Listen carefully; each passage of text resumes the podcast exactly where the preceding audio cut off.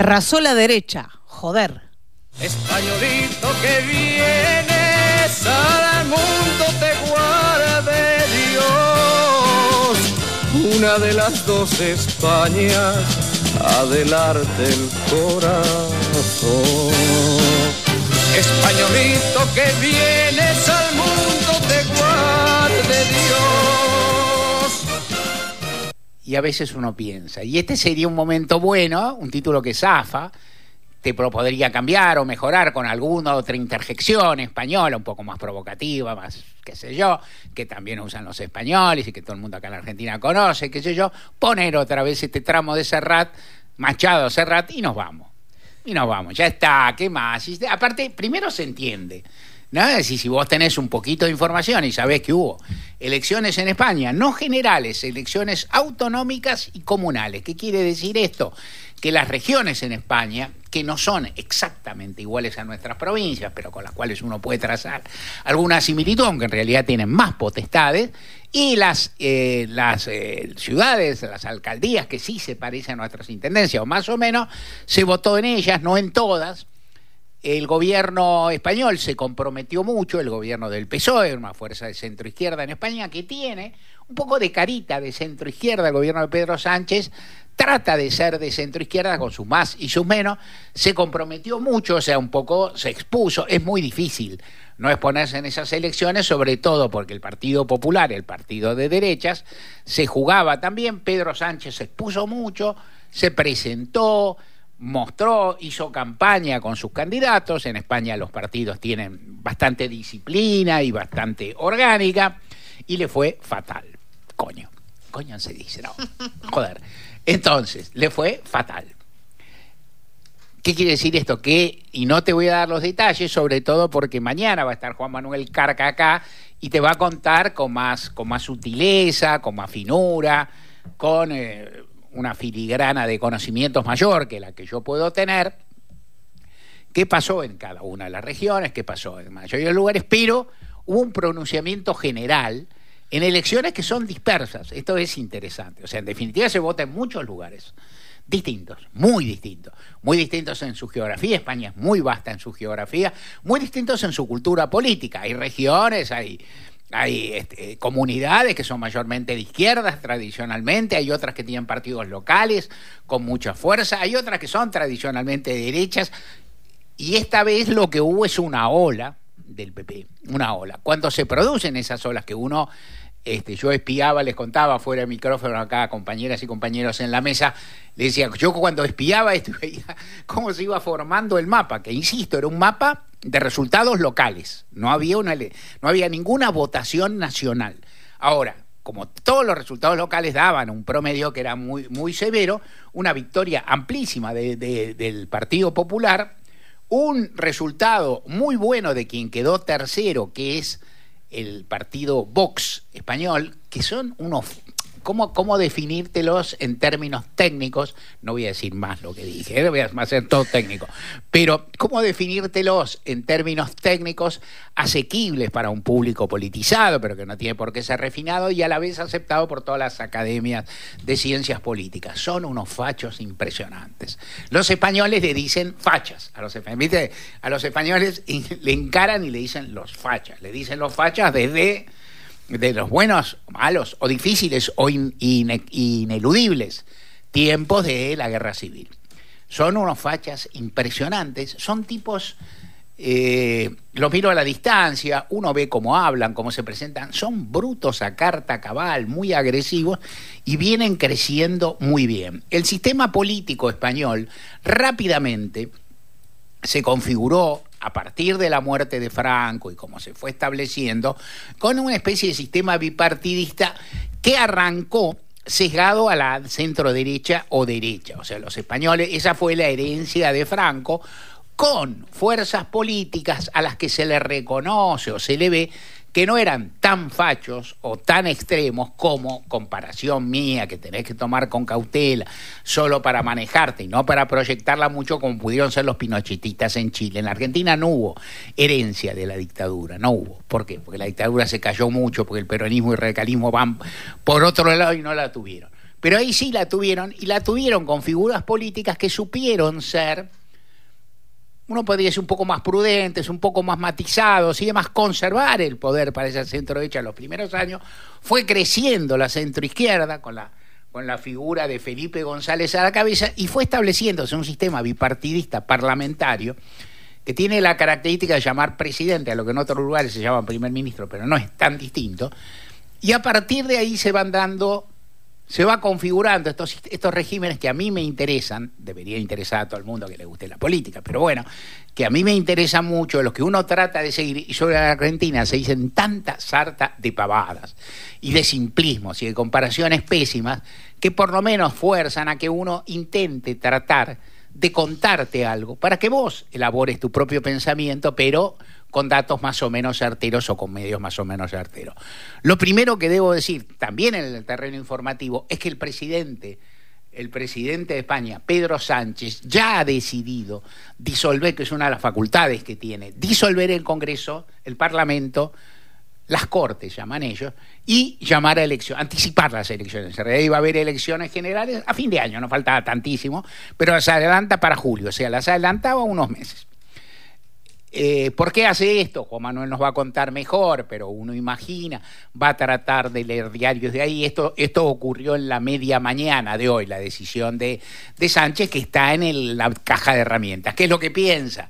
Que tal vez, a veces pasa, que la sociedad atemorizada por el avance de las derechas haga un balanceo y bueno, y llegar a ganar de nuevo el PSOE a la distancia parece difícil, o por lo menos achicar un poco una posible ofensiva o crecimiento de los que ganaron, que tal vez en estos meses seguirían acumulando y entonces, ¿cómo, decir? Controlar daños, ¿no? O sea, las dos cosas pueden ir juntas y más o menos sí, lo, lo la derecha española está chocha la derecha argentina, Patricia Burrich, Macri y demás, saludan a los de la derecha española y uno se sorprende un poco, uno porque es una, persona muy crédula y mira a todo el mundo, uno se sorprende un poco porque la derecha argentina no dice, viste, los españoles dicen nosotros somos de derechas. Y listo, son de derecha. Es decir, Rajoy decía que eran de derecha, ¿no? Pilar Ayuso, la, la eh, triunfadorísima este, madrileña que está en este momento en estado de gloria, es de derechas. Aznar era de derechas, muy admirado por Eduardo Dualde, y acá los de acá no, los de acá son republicanos, liberales, pero cuando ganan los de derechas se ponen chochos, ¿no? Se ponen chochos. ¿Qué le vas a hacer? Bueno, cuando ocurre esto, y también digo esta generalidad y luego voy a contarte un poco cómo funcionan los sistemas, que es interesante. Cuando ocurre esto, desde acá, desde lejos, una, hay dos, dos eh, reflejos que pueden tener quienes pensamos a la distancia que el gobierno de Sánchez es más afín a las ideas que nosotros tenemos, con todas las, con todas las, peculiaridades del caso, que que los que pueden llegar a venir en España, que hay en esa en esa centro izquierda algunas cosas de intencionalidades valiosas, referida a las jubilaciones, referida a los convenios colectivos de trabajo, referida al tratamiento de los crímenes cometidos durante la guerra civil, referida a los derechos de las mujeres. O sea, hay, hay un, un, tono socialdemócrata en esa fuerza socialdemócrata que para mí era, que es extraño en el mapa de Europa, y si uno pinta el mapa de Europa, que siempre está bueno pintar, de pertenencias políticas, encontraría que los socialdemócratas están arrinconados en España y Portugal. Digamos, ¿no? Que de ahí para el otro lado hay entre fuerzas de centro derecha y fachos más o menos establecidos, gente muy, o sea, están a la defensiva, eran minoría y era simpático, bueno, todavía sigue siendo que estuvieran, digamos. Y entonces desde acá uno habla con gente que piensa parecido y hay dos formas de encarar desde el lugar de uno haciéndola fácil. Yo no quiero hacerla fácil, pero te cuento. Una es decir, no fueron lo bastante consistentes con su programa de izquierda. O sea, perdieron porque se corrieron a su derecha, no son de derechas, pero se corrieron, consintieron, acordaron, no se atrevieron a algunas cosas y entonces pierden porque la sociedad prefiere al original y no la mala copia. Otros dicen al revés, bueno, provocaron demasiado, no tenían poder suficiente, se metieron con algunos núcleos que no había que meter, o sencillamente gobernaron mal sin traicionar a su premisa, pero bueno, a veces pasó. Uno de afuera, a mí no, no me gusta enancarme en esto, y sí me parece también que en esta etapa se debe considerar, cosa que no resuelve las elecciones en ningún lugar, pero que ayuda, el dato estadístico. Las post pandemia y las elecciones son muy crueles con los oficialismos en las elecciones de cargos muy crueles, no hay forma. En la estadística dice eso. ¿Hay casos en contra? Hay casos en contra. Sí, señor. O sea, no estamos hablando del 100%, pero estamos hablando de una cantidad muy importante que por ahí muestra una tendencia. El mundo está así, intermitente, con sociedades tal vez agotadas, tal vez cansadas, con gobiernos que no son muy brillantes. Uno también, digo, si uno hiciera, digo, con el tiempo la, la fama, la gloria, el garbo, el glamour de, Felipe González tiene sus marcas, está un poquito más ajado, las cosas han cambiado, pero si uno compara al Felipe González de sus buenos tiempos con Pedro Sánchez, bueno, ¿no? Es decir, está claro, digamos, la dimensión de ciertos líderes, como era Felipe González, como pudieron ser algunos en Francia, como pudieron que esos líderes que integraron a sus países a Europa y que aparte vivieron una época de una transición muy compleja y muy, este, muy interesante para los españoles, muy, muy eh, favorable en términos económicos. España pasó de ser un país prácticamente subdesarrollado, digamos, a pasar a integrar a Europa y se puede discutir cuánto.